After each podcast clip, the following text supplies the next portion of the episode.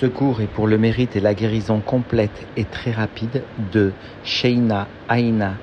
Tzipora Bat Chaya Yochevet.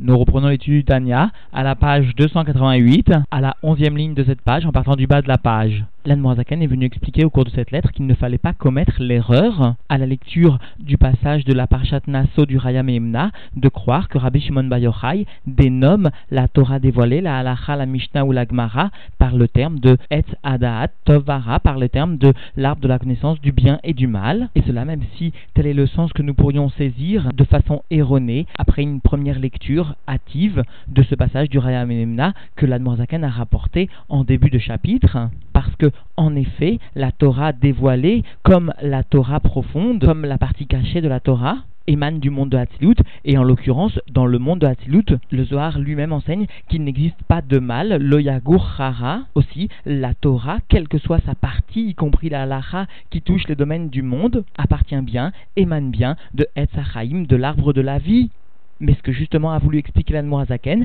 c'est que cette partie de la Torah dévoilée qui vient traiter des sujets du monde qui sont, eux, pour une grande majorité issus de l'arbre de la connaissance du bien et du mal, issus de la Klipat Noga ou appartenant à cette Klipat Noga, associée à l'arbre de la connaissance du bien et du mal, alors puisque la Torah dévoilée, la Halacha, la Mishnah ou la Gemara vient traiter des sujets du monde, c'est dire qu'elle vient pénétrer ces sujets du monde afin justement qu'un juif, par l'étude de la Torah dévoilée, sache extirper l'étincelle de divinité qui donne la vitalité à cette klipat noga et sache ainsi amener par l'étude de la Torah, par le Dvar Hashem, par la parole divine qui est véhiculée par la Halacha, par la Gemara ou par la Mishnah, puisse donc amener l'étincelle de divinité de cette klipat noga au sein de la sainteté. La Noirzakan a appuyé ses explications de plusieurs preuves, notamment il s'est montré étonné que l'on puisse dénommer une partie de la Torah par le terme de l'arbre de la connaissance du bien et du mal, alors que justement la Torah émane de Hatzilut,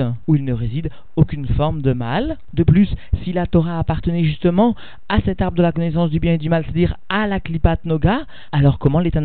auraient pu repousser la prière pour s'adonner à l'étude de la Mishnah, à cette partie de la Torah? Dévoilée, alors que la tfila, la prière, constitue le bien par excellence Ou encore, l'Admorazaken a rappelé que même à l'époque du Mashiach, nous aurons besoin des halachot. Il est difficile d'admettre que ces halachot émanent de l'arbre de la connaissance du bien et du mal, parce que justement, à l'époque du Mashiach, le mal disparaîtra. Ou encore, l'Admorazaken s'est appuyé sur les termes mêmes utilisés par Rabbi Shimon Bar Yochai, et cela pour bien montrer que Rabbi Shimon Bar Yochai voulait seulement témoigner de la descente du Dvar Hashem, de la parole divine, au sein des sujets du monde, afin de permettre le raffinement de ces sujets du monde, l'élévation des étincelles de divinité cachées dans ce monde. Admorazaken a ensuite précisé jusqu'à quel niveau le Dvar Hashem, la parole divine, descendait. Ainsi, par exemple, le Chumash permet de descendre le Dvar Hashem, la Malchut de Hatzilut, jusque dans le monde de Asiya, et cela par le biais des Otiot, des lettres qui constituent bien un vêtement matériel du Dvar Hashem.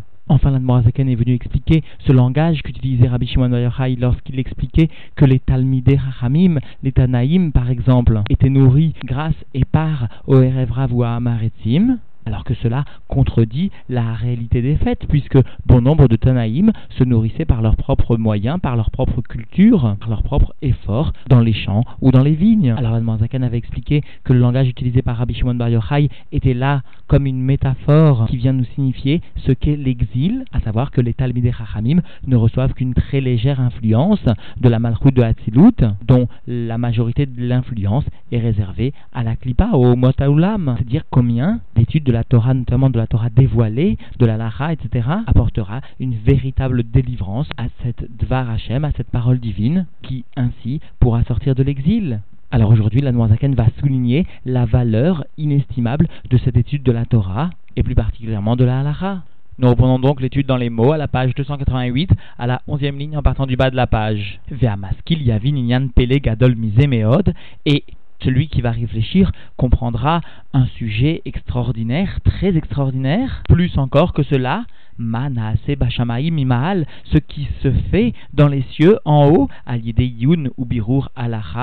psuka minagmara ou poskim rishonim vaharonim. Et cela, donc, ce qui est effectué en haut dans le ciel, par le fait que, sous-entendu, un juif vient s'approfondir, vient réaliser le raffinement de la halacha, le birour de la halacha, l'éclaircissement mot de la halacha, psuka minagmara ou poskim rishonim vaharonim tel que la halacha va être tranchée à partir de la Gemara, à partir des commentateurs, de ceux qui vont trancher eux-mêmes la halacha, les rishonim, les premiers, ou les derniers. Mashaya Baelem, Davar, Kodem, Ayun, Alaz. Parce que sous-entendu, avant que ce juif ne s'adonne à l'étude de la Torah, à l'approfondissement de la alors cela a été de façon voilée, c'est-à-dire que la n'était pas alors connue, connue de lui, connue de ses proches, etc donc qui alliait d'aisé, parce que par cela, par cet approfondissement, par cet éclaircissement de la halacha, Maale halachazo klipot, alors cette halacha va s'élever des forces du mal, Shayou Maalmim ou Mechasim Ota, qui venaient, ces forces du mal, voiler et cacher cette halacha chez Loaïta Yedua Klal, parce qu'elle n'était pas donc connue du tout. O chez Loaïta Mouvenet Etev Betahama, ou alors elle n'était pas bien compréhensive avec sa raison, sa raison d'être la raison de la halacha, le ta'am. Et le rabbi précise ici, bien que réellement elle était connue dans de nombreuses halachas telles qu'elle était rapportée au sein de la Gemara ou même des poskim, mais la raison particulière n'était pas saisie profondément. Et par cet approfondissement de la Lara, alors cela permet d'extirper des forces du mal tout le sujet dont vient traiter la halacha. She'ata'am ou sod asfira chorma parce que la raison, nous enseigne la Moazaken, la raison de la constitue le fondement de la sphira, de la sagesse supérieure. Mimena nitsuse beklipot beshvirat akelim dont ont émané de cette chorma supérieure des étincelles qui sont tombées dans les forces du mal au moment de la Shvirat Kelim, comme cela a été rappelé au cours du jour précédent. À savoir, encore une fois, de façon très résumée, la Shvirat Kelim concerne un processus de la création qui est intervenu au sein du monde de Tohu, c'est-à-dire avant la création de notre monde, lorsque Dieu a fait émaner du monde de Keter une lumière qui d'abord s'est révélée dans la sphira de Chorma et de Bina, parce que la Chorma et la Bina sont très proches l'une de l'autre, alors la Chorma ayant supporté cette lumière de Keter, la sphira de Bina aussi a pu tolérer au sein même de ces Kélim une telle lumière, mais lorsque la lumière dut descendre au sein des Kélim des sphirotes inférieures, notamment la sphira de Da'at, alors la lumière étant trop importante, il se produisit une brisure, une cassure des Kélim, c'est-à-dire que la sphira ne put supporter un tel afflux de lumière. Alors la lumière passa telle qu'elle au sein des sphirotes inférieures de Zahir Pin jusqu'à la sphira de Malchut qui fut affectée dans sa partie la plus supérieure. Parce que chacune des sphirotes de Zahir Pin n'ayant pu supporter cet afflux de lumière trop important, alors chacune des sphirotes se brisa. Cela est allusionné au sein même du Chumash par l'histoire qui nous a raconté des huit rois qui ont régné sur Édom, et cela même avant que les rois des enfants d'Israël ne règnent. Les rois des enfants d'Israël, allusion au monde de Tikkun, alors que les huit rois qui ont régné de façon éphémère sur Édom est une allusion au monde de Tohu. Quoi qu'il en soit, la brisure de ces réceptacles entraîna la formation de 288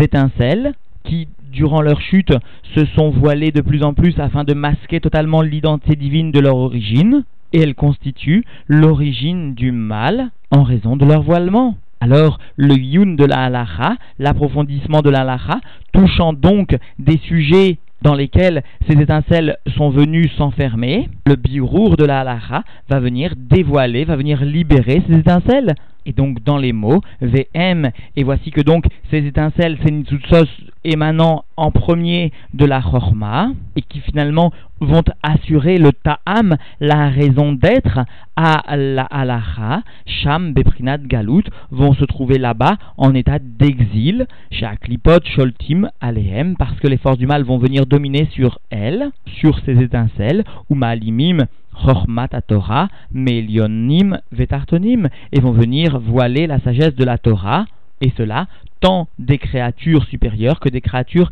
inférieures, c'est-à-dire tant des âmes des malachim que des âmes des hommes en bas. Vézé, Shekatouf, Beraya, Meimna, et ce qui est rapporté donc dans la partie du Zohar appelé le berger fidèle, le Raya Meimna, au sein bien sûr donc, comme nous l'avons vu au début de ce chapitre de la Parashat Nassau, à savoir donc que chez Akushia, que la question c'est-à-dire celui qui va venir poser une question pour mieux comprendre la raison d'être de la Torah, la raison d'être de ce détail de la Torah. Alors cette question nous enseigne le Rayamemna, imicitera des rats, et du côté du mal, c'est-à-dire, nous devons comprendre que cette question émane de la présence des clipotes, des forces du mal qui vont venir voiler la sagesse même de la Torah. C'est cela que nous enseigne ici le Rabbi Shimon Bar Yochai dans le Rayamemna qu'il n'y avait pas eu la descente et le voilement de ces étincelles de la Chorma au sein même des forces du mal, alors le ta'am de la Torah, la raison d'être de la Torah qui émane de ces étincelles de la Chorma, aurait été connu d'emblée, si l'on ose s'exprimer ainsi. Et donc, l'Anne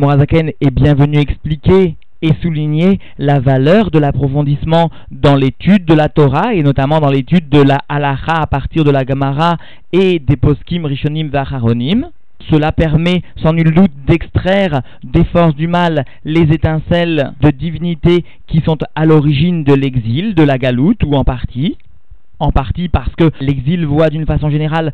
sa raison d'être dans cette Shvirat Akelim, dans cette brisure des réceptacles du monde de Tohu, mais aussi dans la faute de Adam Arishon. Mais quoi qu'il en soit, la faute même d'Adam Arishon concernait justement ces étincelles de divinité qu'il aurait pu raffiner par le fait de ne pas goûter du fruit interdit, par son abstention. Aussi donc, le fait d'apprendre, de s'approfondir dans la halacha va conduire le monde à être raffiné, ce qui permet donc à l'Anmoazaken de bien venir confirmer une fois de plus que l'étude du niglé de la Torah, l'étude de la halacha par exemple ou de la Mishnah, même si cette étude concerne des sujets du monde, des sujets